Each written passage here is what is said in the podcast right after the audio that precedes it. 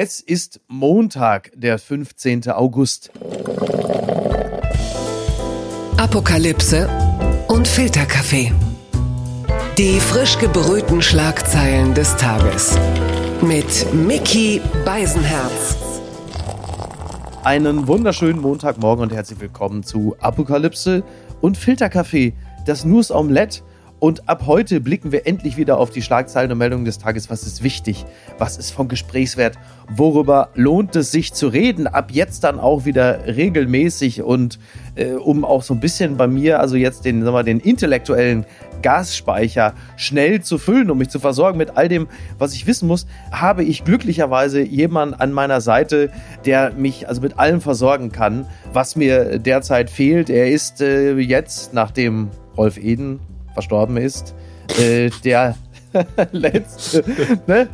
Sie wissen, worauf ich hinaus will, der letzte noch lebende Playboy erfährt jetzt mit seinem weißen Rolls über den Kudamm. Heute am 50. Geburtstag von Ben Affleck ist der Mann zu Gast, den mit Ben Affleck vieles verbindet. Zum Beispiel möchte ich auch bei ihm nicht, dass er Batman spielt. Begrüßen Sie den Mann, den Doktor, den Host des Podcasts Wir, der Mutmach-Podcast, zusammen mit seiner Frau Suse Schumacher. Herzlich willkommen, Dr. Hajo Schumacher. Hallo, lieber Miki, schön dich wieder zu hören. Du bist ja ein äh, bekanntermaßen ein, ein feierfreudiger Mensch. Das äh, zeigen uns nicht nur deine floral gemusterten Hemden, sondern auch deine Ausgelassenheit. Äh, Sanna Marin, die Regierungschefin Finnlands, die äh, hat man jetzt gerade eben gesehen, nämlich zitiere gerne sexy Glitzerkleid mit schwarzen Stiefeln und großer Sonnenbrille und zwar auf dem Flow Festival. Und jetzt ist natürlich die Frage, äh, dieses Festival in Helsinki, das macht jetzt gerade die Runde, beziehungsweise die Fotos, die coole Regierungschefin. Wann sehen wir Olaf Scholz in Barfalos und Balenciaga auf dem Melt-Festival oder Perukaville, wo die Pochers geheiratet haben. Das scheint ja ein absolutes Kultfestival zu sein. Wann sehen wir Olaf Scholz so? Das kommt ein bisschen drauf an, wie die Prozentzahlen in drei Jahren sind zur Bundestagswahl. Ich würde nicht ausschließen, also er macht ja schon vieles, um, um die Herzen des Landes zu gewinnen. Das ist richtig. Ganz ehrlich, äh, die, die finnische Staatschefin oder Regierungschefin, die macht was, was auch bei uns Boomern gar nicht mal so ungewöhnlich ist. Diese Festivals im Sommer, das sind ja so Stammestreffen. Ne? Ja. Und, und, und wenn du jetzt nach Wacken fährst, ist das halt dein Lederkutten und hier so Bierdosen, Helm, Stamm und Weiß der Geier, wenn du hier auf die Nation fährst, nach Brandenburg, dann bist du halt so elektrotechnisch irgendwie sehr interessiert. Und ich finde das ja. ganz toll, weil da treffen sich Gleichgesinnte, die sich auch gar nicht kennen oder nicht zwingend, 5000 bis zu über 100.000. Und es ist eine unglaublich tolle, friedfertige, angenehme, unaggressive Stimmung. Und ich ja. gestehe mit meiner Gattin, mit der ich auch den wunderbaren Mutmach-Podcast zusammen mache, wir nehmen unseren alten Benz, gerade nochmal über den TÜV gekommen, 28 20 Jahre alten Kombi, eine TE und da passt tatsächlich eine 2 Meter Matratze hinten rein. Wenn man alles umlegt, kann man drin pennen und dann gehen wir auch eskalieren. Und naja, Sana Marin hat modisch schon einige Maßstäbe gesetzt, aber da geht noch was. Toll. Also ich, ich jetzt sehe ich auch noch Hajo Schumacher, wie er da hinten auf der Matratze. Also das ist wirklich. Wir kommen lieber gleich mal hierzu. Die Schlagzeile des Tages. Ich zitiere die Kreiszeitung. 43 bis 45 Grad im Sommer, Hitze, Trockenheit und Dürre bald normal in Deutschland. Ein Klimaforscher warnt vor Steppenklima in Mitteleuropa. Hitze, Trockenheit und Dürre könnten, Zitat, das neue Normal beim Wetter in Deutschland werden. So wird Carsten Brandt, der Klimaforscher und Meteorologe, zitiert. Wir sind ja mittendrin noch im Hoch-Oscar. Selbst die hartgesottensten Hitzefreunde, so wie ich, merken langsam, huch, irgendwas ist hier nicht ganz normal. Also sagen wir mal, der, zum Beispiel der Rhein, ja, ist derzeit das einzige, das im Großraum, Großraum Köln seit Wochen trocken ist. Und selbst der ZDF Fernsehgarten sieht ja mittlerweile schon aus, als käme er live aus der Saalzone.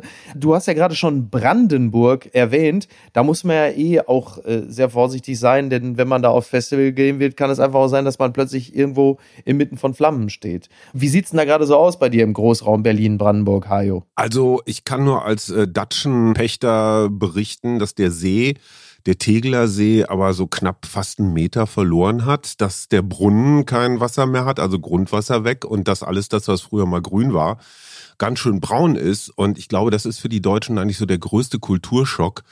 Eine Zukunft ohne Rasen. Und ich meine, Schottergärten sind jetzt keine Alternative, wie wir wissen. Was machst du denn da eigentlich? Ich habe jetzt von einer amerikanischen Firma gehört, die bieten an mit so einem, mit so einem Sprühgerät, mit dem du normalerweise mhm. so Pflanzengift ausbringst, kannst du tatsächlich grünen Lack auf deinen Rasen, auf den braunen aufbringen. Oh mein Gott. Der wäscht sich aus, ist wahrscheinlich so, ja, Ostereierfarbe oder sowas.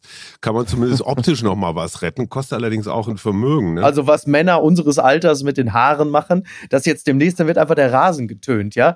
Ja, also nicht gefärbt, getönt. Ganz da wird wichtig. der Rasen, genau. Ich habe den, also ich gib's offen zu. Also die Haare, aber den Rasen, den töne ich seit Jahren. Also sonst wird ja braun getönt und da wird das Braun dann so weggetönt. Ich habe dem Internet entnommen, dass das jetzt demnächst das Neueste ist, also das Grashalm-Shaming. Wenn also demnächst Leute statt des Schottergartens vorne jetzt irgendwie Rasen im Vorgarten haben, dass die dann demnächst an ihrem eigenen Gartenschlauch aufgeknüpft werden, weil das jetzt quasi so das neue absolute No-Go ist bei äh, der immer größer werdenden Dürre. Und das ist ja gar nicht mal so weit hergeholt. In Italien, in Norditalien, kein Pool mehr, kein Rasensprengen mehr, kein Autowaschen mehr, Wasser wird mhm. rationiert. Wir denken immer, oh Mann, hoffentlich haben wir Gas genug. Ähm, Wasser ist wahrscheinlich genauso eine Ressource, die uns dann irgendwann mal knapp wird. Und das Elende ist dran, wenn wir jetzt drei Windräder aufstellen, ist auch nicht viel getan. Das wir, was wir in den letzten 100 Jahren in der Industrialisierung ja. dann die Luft gepustet haben, das bleibt da erstmal eine Weile. Und es ist ja nicht so, dass der weltweite CO2-Ausstoß sinkt. Nee. Das wird ja sogar noch mehr. Und äh, wenn Putin sein Gas und Öl und seine Kohle nicht an uns verkauft, dann irgendwo anders hin, nach Indien oder so. Atomkraftwerke, Hajo, die Atomkraftwerke. die brauchen auch Kühlwasser. wenn die Flüsse alle trocken sind, dann gibt es in Frankreich auch Probleme. Genau, wie, wie diese Dinge dann auch zusammenhängen. Ne? Also da bist du natürlich jetzt auch gleich wieder im Bereich der äh, von vielen ja gerne verteufelten Wirtschaft. Wenn dann zum Beispiel die Binnenschifffahrt auf dem Rhein oder anderen Flüssen zum Erliegen kommt, dann hast du natürlich schon wieder das nächste Lieferkettenproblem. Dagegen war selbst die Ever Given im Suezkanal ja noch harmlos. Das kommt dann ja auch dazu. Ne? Also werden ja auch diverse wichtige Handelswege dann einfach auch mal im eigentlichen Wortsinne trockengelegt. Und das, was ja wirklich bestürzend ist, ich weiß nicht, ob ihr das da im Westen mitkriegt, aber die Oder ist voll mit toten Fischen. Mm, ja, man ja. weiß gar nicht genau, woher das kommt. Eine Theorie ist, weil der Fluss so wenig Wasser hat, ist das Gift, was da so naturgemäß seit Jahren reingeleitet wird, ist einfach nicht verdünnt genug. Ähm, ja. Und dann sterben die Fische da reinweise. Also man hat die Ursache für dieses massenhafte Fischesterben noch nicht rausgefunden, aber das scheint wohl ein Grund zu sein, dass auf einmal das Süßwasser der Oder eigentlich Salzwasser ist, weil da irgendwelche Salze von, ich weiß nicht was, Papierfabriken oder was reingekippt werden. Ja, ja. Und das, ja. also da merkst du irgendwie die ganze Perversion. Du brauchst genügend Wasser, damit die Gülle auch einigermaßen verdünnt ist. Ihr kennt das ja von der Emscher seit vielen Jahren. Ja, da ja. geht's ja gerade genau. andersrum. Und ja. ich glaube, mit so ein paar kleineren Reparaturarbeiten ist das alles nicht zu stemmen, weil über 40 Grad fängt es dann auch echt an, zum Beispiel gesundheitsgefährdend zu werden. Ne? Also unsere Eiweiße sind, glaube ich, nur bis 42 Grad haltbar. Irgendwann mhm. grillt einem das im wahrsten Sinne des, das Hirn. Und wir dachten immer, Kältetote sind ein Problem. Sind sie auch, aber Hitzetote sind auch ein Problem. Meine Frau als Psychologin weiß zum Beispiel, dass die Menschen deutlich aggressiver werden bei Hitze. Noch aggressiver? Noch aggressiver. Da denkt man sich, huch, wie wollen Ja. wir das noch steigern? Das ist ja interessant. Also wir hatten ja bislang immer gedacht, also dass die Aggressivität und die Aggression der Leute von äh, zum Beispiel Corona-Maßnahmen kommt oder größeren äh, finanziellen äh, Schwierigkeiten, die sich jetzt auch infolge der Ukraine, des Ukraine-Kriegs ergeben. Und jetzt kommt die Hitze auch noch dazu, die im Grunde genommen das, was in der Gesellschaft ohnehin schon an Negativen äh, war, wie so eine Tube ausdrückt. Ja, das kommt jetzt also auch noch, dass die Hitze die Leute irre macht. Ja, und unsere Städte, ich meine, alle, die hier mal dachten in Berlin, oh toll, Dachgeschosswohnung, Blick auf einen Fernsehturm oder sowas, die sind alle echt richtig verzweifelt, weil wenn du oben auf dem Dach sitzt, am besten noch schön so ein Blechdach drauf oder so, dann wirst du einfach lebendig gegrillt in deiner Bude. Ne? Also Erdgeschosswohnungen kommen, glaube ich, wieder. Die unbequeme Meinung. Kampf gegen hohe Inflation. Lindner strikt gegen Schulden zur Entlastung der Bürger. Das berichtet NTV. Er könne nicht einfach nach Belieben Ausnahmen von der Schuldenbremse machen, so Lindner. Ja, das Sommerinterview, das ZDF-Sommerinterview mit Christian Lindner, das ist gerade eben zu Ende gegangen. Zitat, die Schuldenbremse ist ein Gebot unserer Verfassung. Er könne nicht einfach nach Belieben Ausnahmen davon machen. Die Schuldenbremse wird ausgesetzt bei einem nicht beeinflussbaren, nicht vorhersehbaren Schock von außen. Nun leben wir aber in der Realität des Ukraine-Kriegs mit seinen wirtschaftlichen Auswirkungen schon länger. Das sagt Christian Lindner. Die Inflation lag in Deutschland zuletzt bei 7,5 Prozent. Christian Lindner hat ja nun, das kann man glaube ich sagen, jetzt gerade nicht so die wirklich die, die allerbesten Beliebtheitswerte. Ich würde mal sagen, also er ist knapp über Schröder, immerhin, das muss man sagen. Aber viel besser läuft es dann auch gerade nicht. Und jetzt versucht Christian Lindner ja auf die ein oder andere Art und Weise gerade der Inflation Herr zu werden. Und dann gibt es jetzt das Steuerentlastungspaket. Und äh, wie viel ist das wert? Hajo? Ich glaube, das ist alles ein bisschen kurz gedacht. Das ist so FDP uralt, ne? So Steuern sparen und gut ist. Also erstens mal ist es ja aller Ehren wert, dass er die Schuldenbremse einhalten will, wenn er auch noch Geld sucht. Also Dienstwagenprivileg ist ähm, mehrere Milliarden wert, Flugbenzin. Vergünstigung ist auch ein paar Milliarden wert. Da gibt's schon noch Geld zu finden. Also dieses mhm. große Entlastungspaket hat einen Vorteil rein praktisch. Das kannst du relativ einfach, ähm, da musst du halt beim Finanzamt ein paar Zahlen ändern und dann ist gut. Das ist einfach umzusetzen. Ja. Ich finde ja den Habeck-Weg sehr viel interessanter. Der sagt, gut, das mit der Übergewinnsteuer ist wahrscheinlich ein bisschen schwierig zu operationalisieren. Aber es gibt tatsächlich in diesem Land Menschen, vielleicht du, vielleicht auch ich, denen machen jetzt so ein paar Mark Kindergeld oder so ein bisschen mehr Steuerfreibetrag mhm. mehr, machen sich jetzt auch nicht so wirklich doll bemerkbar. Und ich fände es ja. sehr viel vernünftiger, wenn die Leute, die es wirklich brauchen, wenn die ordentlich was kriegen. Und das kann man denen die besser verdienen oder die locker auch mal was sparen können, ohne dass sie dann gleich Hunger ja, ja. äh, fristen. Und das wird der Kulturkampf. Ich glaube, so Team Ego gegen Team Wir. Ne? Also Habeck versucht ja auch, hast du die Anzeigen gesehen? So, oh, guck mal toll, wie viel Gas ihr schon sparen könnt. Also Habeck versucht dieses Wir-Narrativ, Solidarität und so weiter zu bemühen. Ja, und Lindner halt zur so FDP pur. Ich bin sehr gespannt, wie sich die Debatte ergibt. Ich meine, die Kollegen haben ja in der Sommerpause nichts Besseres zu tun gehabt, als den heißen Herbst herbeizuschreiben. Volksaufstände, die Annalena Baerbock ankündigt. Ich glaube, das hat ganz viel auch mit unserem Mindset zu tun.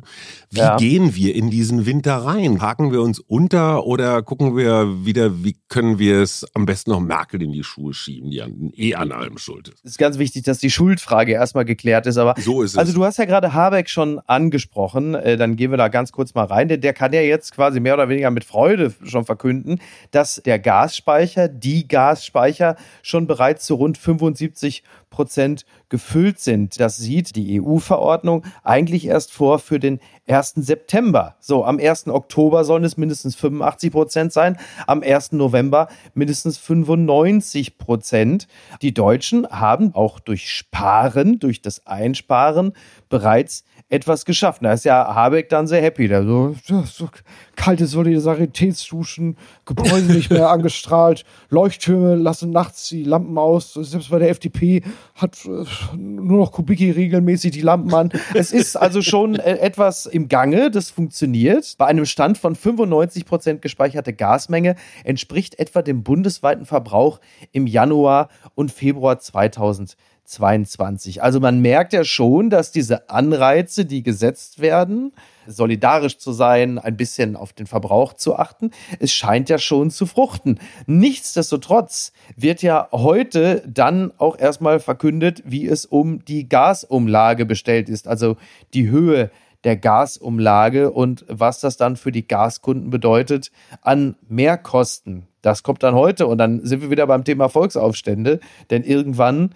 wird dann diese Gasumlage dann ja auch sich auf der Rechnung für die Verbraucher niederschlagen und da kann also ganz ordentlich was dazukommen. Wie gesagt, Dienstwagenprivileg abschaffen und das ist alles kein Thema mehr. Das kann der Lindner mit einem Strich. Das ist ja das, das was du gerade sagst, was die Steuer angeht, das, was du gerade beschrieben hast, dass Besserverdiener häufig sagen, für mich muss Lindner das gar nicht machen. Mhm. Ich trage das gerne mit. Das ist ja, sagen wir mal, anekdotische Evidenz, etwas, was man häufiger mal hört, wenn man sich mit Gut- und Besserverdienern unterhält. Das heißt, da macht ja Lindner im Grunde genommen eine Politik auch für Leute, die das in dem Sinne eigentlich gar nicht wollen und sagen, lass das doch denjenigen, die wirklich dringend darauf angewiesen sind. Hat der Finanzminister da so wenig Handlungsspielraum? Muss er da mit der Gießkanne rangehen oder kann man das auch passgenauer machen, das Ganze? Wie gesagt, das Passgenaue ist immer ein bisschen schwierig, weil man da mehr, äh, mehr, mehr rumfummeln muss. Jetzt mal rein um mhm. es zu operationalisieren. Wie gesagt, einmal ja. was am Steuersatz ändern, ne, eine Zahl und dann läuft das durch alle Finanzämter und alle Steuererklärungen und das ist relativ simpel.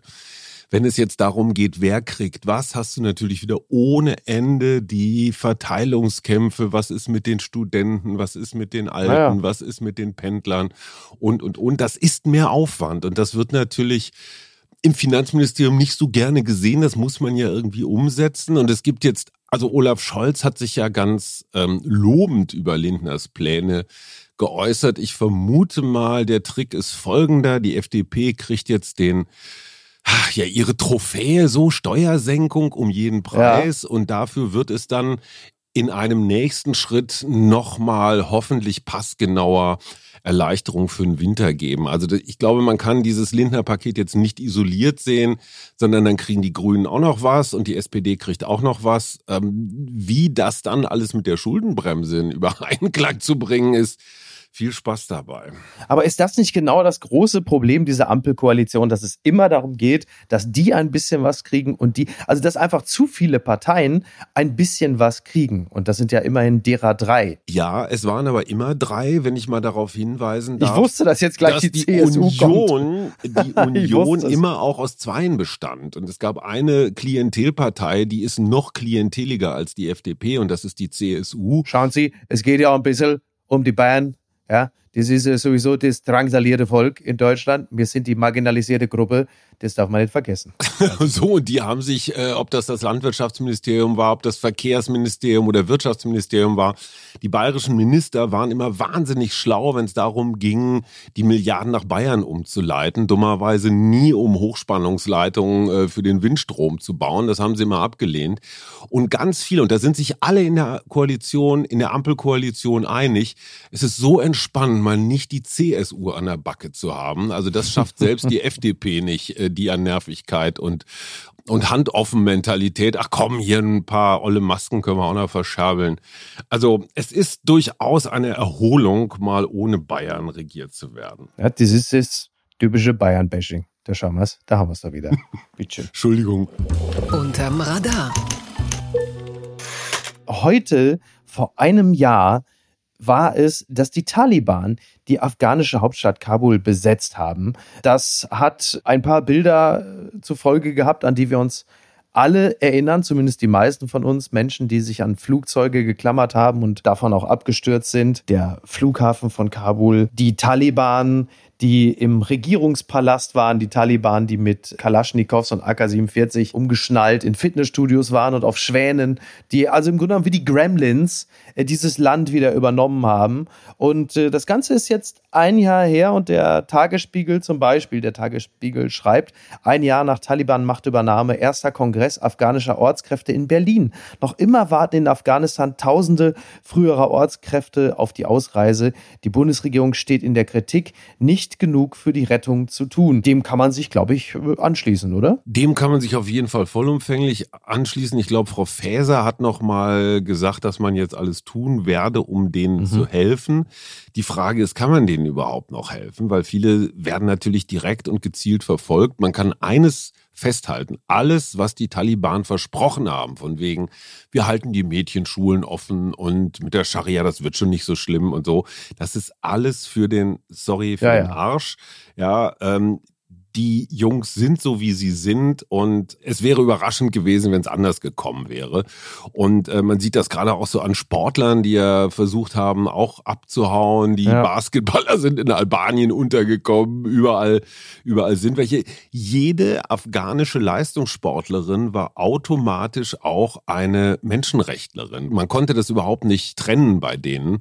Und äh, weil Sport ausüben jetzt zum Beispiel als unkeusch oder sowas gilt, dürfen die die mhm. das jetzt auch alles nicht mehr. Und es ist einfach ein Elend, was da passiert. Absolut. Der ehemalige Präsident Afghanistans, Ghani, hatte gerade eben gesprochen mit Paul Ronsheimer, den wir hier demnächst auch wieder bei uns begrüßen werden und hat da nochmal seine Flucht verteidigt. Was soll er auch anderes sagen? Völlig klar. Und hat sich auch nochmal als eine Art Vermittler ins Spiel gebracht. Also hat sich da nochmal selbst empfohlen, dass er da also noch sehr hilfreich sein kann, der Bundesregierung. Vermutlich auch in der Causa Ortskräfte, wenn ich ihn da richtig verstanden habe. Ja. Die Frage ist, äh, kann er das wirklich sein?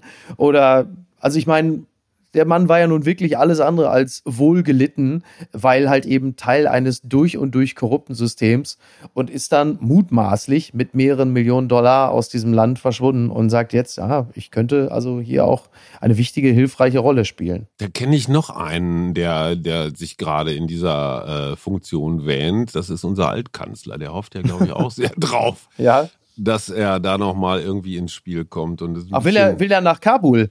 Ja, ich glaube, er möchte erstmal an mit seinem Freund Wladimir erstmal üben. Ist wahrscheinlich genauso aussichtsreich. Ja, übrigens, weil er ja gerade klagt, dass er sein Büro gerne zurück hätte. Also nicht Garni, sondern äh, Schröder. Ich habe ja schon gesagt, also Schröder kriegt sein äh, Büro zurück. Vorschlag zur Güte, aber das mhm. ist demnächst dann in Donetsk. Ne? ja, finde ich, find ich sehr angemessen. Die entscheidende Frage ist vor allen Dingen, wer soll in dem Büro sitzen? Ich meine, seine, seine Truppe ist ihm ja schon weggerannt. Blattgold. Salman Rushdie nach Attacke auf dem Weg der Besserung. Das berichtet das Mindener Tageblatt. Es ist wohl so, dass äh, Salman Rushdie nach der Messerattacke äh, mittlerweile nicht mehr künstlich beatmet werde und er habe am Samstag, einen Tag nach der Attacke auf offener Bühne, widersprechen können. Das berichtete die New York Times unter Berufung auf seinen Literaturagenten Andrew Wiley. Wir erinnern uns, vor wenigen Tagen ist er während einer Lesung in einem Institut im Westen äh, von New York schwer verletzt worden, hatte mehrere Stichwunden, unter anderem an Hals und Bauch erlitten. Der Täter, äh, der plädiert laut Pflichtverteidiger auf nicht schuldig. Und äh, wir sitzen da und lernen aus diesem Vorfall was? Äh, erstens mal, dass Salman Rushdie ganz offenbar ein zäher Knochen ist, weil der Angreifer wirklich wie so ein, wie so ein Verrückter auf ihn eingestochen hat. Und ja. äh, also, dass der das überhaupt überlebt hat, finde ich ausgesprochen äh, bemerkenswert. Und ja. dieser, dieser junge Mann fügt sich ja dann doch irgendwie nahtlos in diese ganze Reihe von von Attentätern. Und das ist das, was Marina Weißbahn, die frühere Piratenchefin, als stochastischen Terrorismus bezeichnet hat. Also so eine Art Zufallsterrorismus. Du brauchst gar keinen Ayatollah mehr oder sonst irgendwie so ein, ja, so ein Einsatzleiter, der die Jungs scharf macht und mhm. aufhetzt und ihnen sagt, wann und wo sie was zu tun haben, sondern die Selbstradikalisierung übers Netz läuft offenbar problemlos und in alle Richtungen. Und ich finde es gerade bei Rushdie so, ähm, so gespenstisch, weil die Fatwa, die Ayatollah Khomeini über ihn verhängt hat, das war 1988. Das mhm. ist äh, ein Vierteljahrhundert her praktisch. Und ähm, es ist wirklich irre, wie sowas nachhalt. Und ich gestehe selber, ich habe gedacht, ach komm, musst du nicht so ernst nehmen.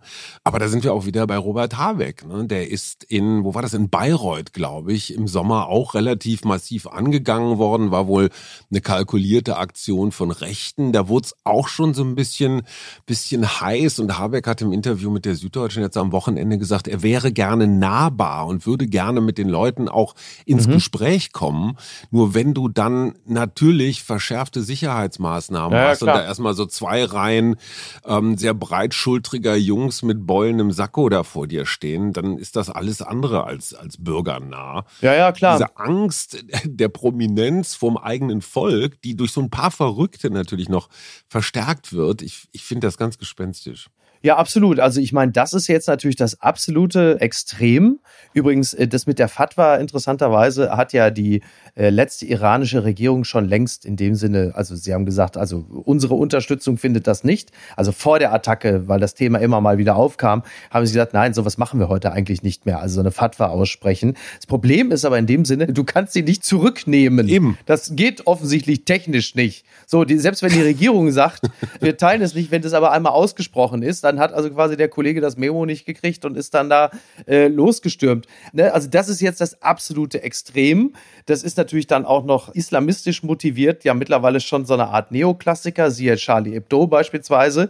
Und trotzdem ist es natürlich das Kind eines Geistes in seiner extremsten Form, was wir in abgeschwächter Form natürlich auch erleben, wenn zum Beispiel ein Chris Rock von Will Smith auf der Bühne attackiert wird. Im Sinne von, da verletzt mich etwas und ich nehme mir das Recht raus und gehe auf die Bühne und sanktioniere das mit Gewalt. Mir ist natürlich klar, dass das nicht in seiner Auswirkung gleichzusetzen ist, aber der Geist, der dem Ganzen innewohnt, ist dem Ganzen natürlich nicht unähnlich. Die Selbstjustiz hat immer recht, ja. Genau, und wird ja übrigens dann auch von zivilisierteren Leuten, zumindest was die Oscarverleihung angeht, ja sogar geteilt. Im Sinne von, ja, das ist eigentlich nicht in Ordnung, aber die Verletzung war halt eben auch so groß. Ist das ein Trend oder war das schon immer so? Das ist ja manchmal so die entscheidende Frage. Mhm.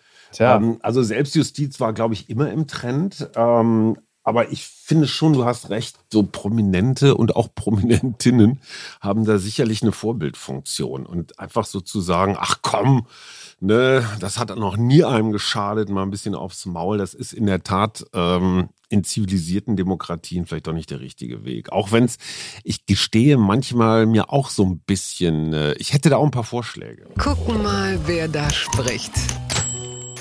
Schlesinger-Affäre. Friedrich Merz erwartet Reformen von öffentlich-rechtlichen Sendern. Das zitiert die Zeit.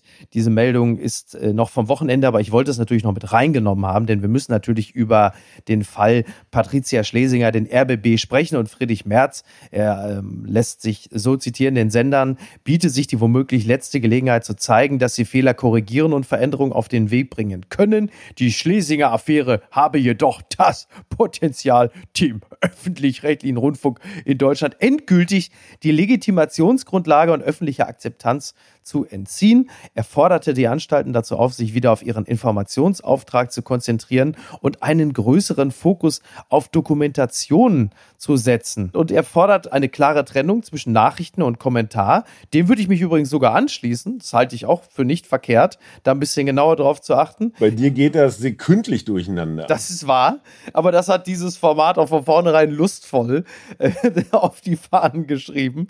Also bitte nicht hier mit der Tagesschau verwechseln. Also falls Nein, jemand hier versehentlich reingeseppt hat und sagt, er würde hier einen sachlichen äh, Anker kriegen, da werden sie aber jetzt wahrscheinlich auch nach 25 Minuten gemerkt haben, das wird nichts mehr. Aber Merz geht da natürlich jetzt rein, also er sieht die offene Flanke. Und wir wissen ja, dass, sagen wir mal, im konservativen bis rechten Milieu äh, ja ohnehin der öffentlich-rechtliche Rundfunk, um es mal vorsichtig zu formulieren, sehr auf dem Prüfstand steht. Und da geht äh, jetzt Merz natürlich voll rein und sagt, jawohl, das muss man aber jetzt mal genau prüfen. Ja, genau, das stimmt. Also erstens mal sowas wie endgültig die Legitimation entzogen. Da sind ganz mhm. viele Fehler in einem Halbsatz drin. Ja, das Wenn richtig. es ein Spendenproblem zum Beispiel bei einem Altkanzler der CDU gab, würde man auch nicht sagen, damit ist der CDU für immer der Boden entzogen. Ein Fehlverhalten ist noch lange kein Grund, ein ganzes System in Frage zu stellen. Aber die Frage ist natürlich, ist es nur ein Fehlverhalten oder ist es hier Drain the Swamp? Ne? Das ist der Punkt. Das hat bei uns im Mutmach-Podcast der Politikchef der Funke Mediengruppe gesagt. Er ist ja mal gespannt, was jetzt noch bei BR und HR und NDR und WDR und SWR und wie sie alle heißen, was da jetzt vielleicht auch noch mal so rauskommt, was ja. Hajo, ist die ARD womöglich der einzige nicht trockene Sumpf in diesem Sommer? Das äh, würde ich gerade mit Rücksicht auf die vielen, vielen Menschen, die da arbeiten. Und das ist ja das, was hier auch beim RBB für so viel Zorn gesorgt hat. Es gibt Boni dafür, Leute rauszuschmeißen. Ja, es sind langjährige verdiente Moderatoren und Moderatorinnen vor die Tür gesetzt worden. Es Ey, Stadtrat Hund mit Bettina Rust wurde abgesetzt, so, genau wegen ja, oder dieser ZIP Frau. zum Beispiel, ja, das ja. legendäre bunte Stimmt. Magazin am Vorabend. Ganz ehrlich, ich kann mich über diese Fälle auch gar nicht so richtig doll aufregen, wenn denn Patricia Schlesinger Erfolg gehabt hätte. Der Kampfauftrag lautete, komme mit deinem dritten Programm vom letzten Platz Platz aller ARD-dritten Programme weg. So, im letzten Jahr ist die Quote, also der Marktanteil, ne, das hat jetzt nichts mit der Bevölkerungszahl im Sendegebiet ja. zu tun, der Marktanteil nochmal um ein Prozent, also von 6, irgendwas auf 5, irgendwas gefallen. Das heißt also, alles das, wofür sie auch eingestellt worden ist, nämlich das Programm besser zu machen, attraktiver zu machen, hat nicht funktioniert. Aber das Büro ist attraktiver geworden. Ist denn das nichts wert? Das Büro ist attraktiver geworden. Äh, die Frage ist nur, was nützt uns das als Kunden? Was nützt das den Mitarbeitenden? Und das Interessante ist ja, dass ihr Mann, also dass das ja offenbar so ein, ja, so Bonnie und Clyde, ne, so, ein, so ein Duo war. Boni? Boni ja, und Clyde? Boni und Clyde, haben wir gleich eine schöne Zeile.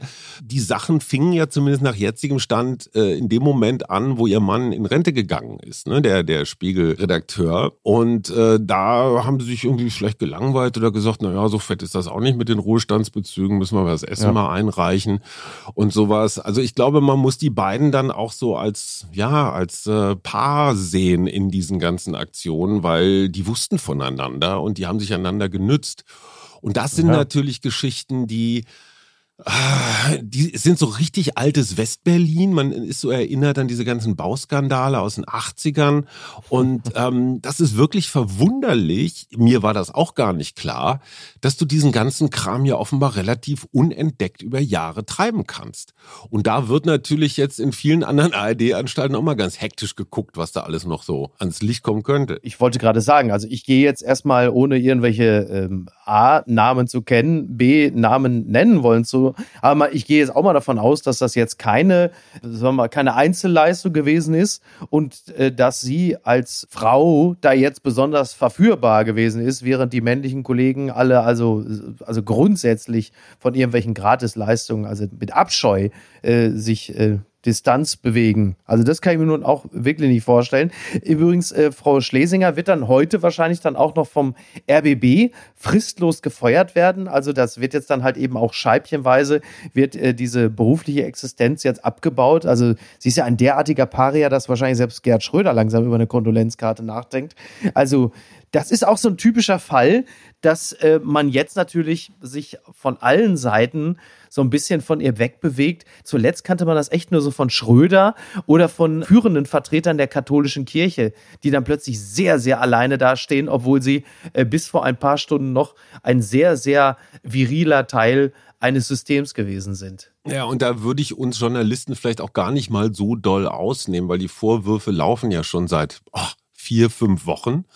Und ähm, solange Patricia Schlesinger noch im Amt war, haben auch hochmögende Medienkollegen doch die Steine, die sie alle reichlich hatten, erstmal noch schön äh, im Beutel gelassen. Und erst als sie zurückgetreten ist, da wussten es dann alle auf einmal. Und ja. auch, das sage ich als Vertreter der Berliner Morgenpost, auch die Lokalpresse in Berlin war jetzt nicht so richtig scharf dahinterher, weil einige Sachen von denen, die man da so äh, rausgefunden hat, also diese Messegeschichten und sowas, das hätte man schon auch mal, da hätte man auch schon mal vorher drauf kommen können, bevor das der Business Insider dann ausgerechnet in die Hauptstadt trägt. Also ich glaube auch wir Journalisten müssen da ein bisschen, ein bisschen aufpassen. Und das Problem gerade hier in Berlin ist, der RBB ist natürlich gerade was Medien angeht, ein riesiger Arbeitgeber. Klar, ich bin da auch bei Radio 1 und mit Thaddeus zusammen. Und Mhm. da überlegt man sich natürlich auch, ob du den einzigen großen Arbeitgeber vor Ort ähm, jetzt mit einem breiten Strahl angehst. Also die Machtposition ist schon auch ganz schön groß. Und ich weiß es nur von den Kollegen, die da rausgeflogen sind im Zuge der Einsparaktion. Die hatten es auch nicht so leicht, dann in Berlin, wenn die hier mit Familie waren oder sowas Neues zu finden. ne? Und ähm, ich glaube, das ist das größte Problem, dass diese Geschichte, die von der Rechten, von der extremen Rechten seit Jahren immer wieder vorangetrieben wird, so hier Gebührenfunk und Staatsfunk und so weiter, dass das jetzt leider, zumindest durch diesen Einzelfall erstmal bestätigt worden ist. Und das Total, sind eben, ja klar. Und, und Ja. Friedrich Merz macht da ja durchaus jetzt mal strategisch einen richtigen Punkt. Er versucht sich da jetzt irgendwie draufzusetzen, wobei, sorry, in ganz vielen ARD-Anstalten, die sind halt auch CDU gefärbt. Also, ne, Ja, ja, fass dich mal an die eigene Nase äh, und guck mal, wie eure Gremien da so aufgestellt sind. Natürlich ist das auch ein Parteienproblem. Und ähm, ich frage mich, wie man das wirklich tatsächlich geändert kriegen will, weil kann so ein System sich aus eigener Kraft reformieren? Ich glaube fast nicht. Also da muss vielleicht dann auch mal so eine Kommission von außen ähm, überlegen, wie kriegen wir das hin? Und du siehst es bei der BBC, du siehst es in Frankreich. Äh, der öffentlich-rechtliche Rundfunk ist ein Modell, das ist unter Beschuss. Und acht Milliarden sind natürlich ein Wort. ich bin ja selber ja nun auch Vertreter des öffentlich-rechtlichen Rundfunks. Ich äh, verdiene dort ja auch also nicht vollumfänglich, aber ich verdiene dort auch ein paar Euro und würde es den Kritikern und Kritikerinnen ja auch nicht unbedingt so leicht machen wollen, wie jetzt im Falle von Schlesinger. Ich meine, klar, da muss man als ähm, Steuerzahler, Steuerzahlerin eine Menge Geld bezahlen für den öffentlich-rechtlichen Rundfunk und wie auch bei anderen Steuerausgaben, die man so hat, wünscht man sich natürlich, dass das Geld zweckmäßig eingesetzt wird. Natürlich kann man immer das werden wir heute Morgen nicht mehr schaffen, aber man kann natürlich immer darüber diskutieren. A, müssen die Oberen der Sender äh, da private äh, Feiern von ähm, bezahlen? Bestimmt eher nicht.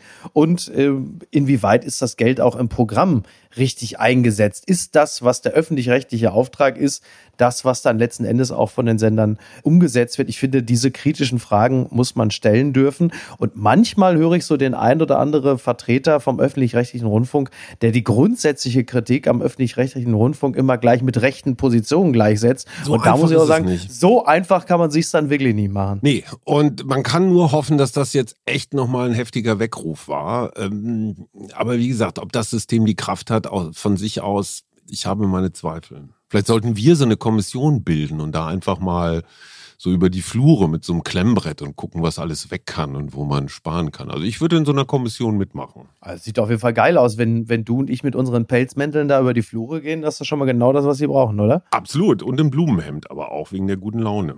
Und was schreibt eigentlich die Bild?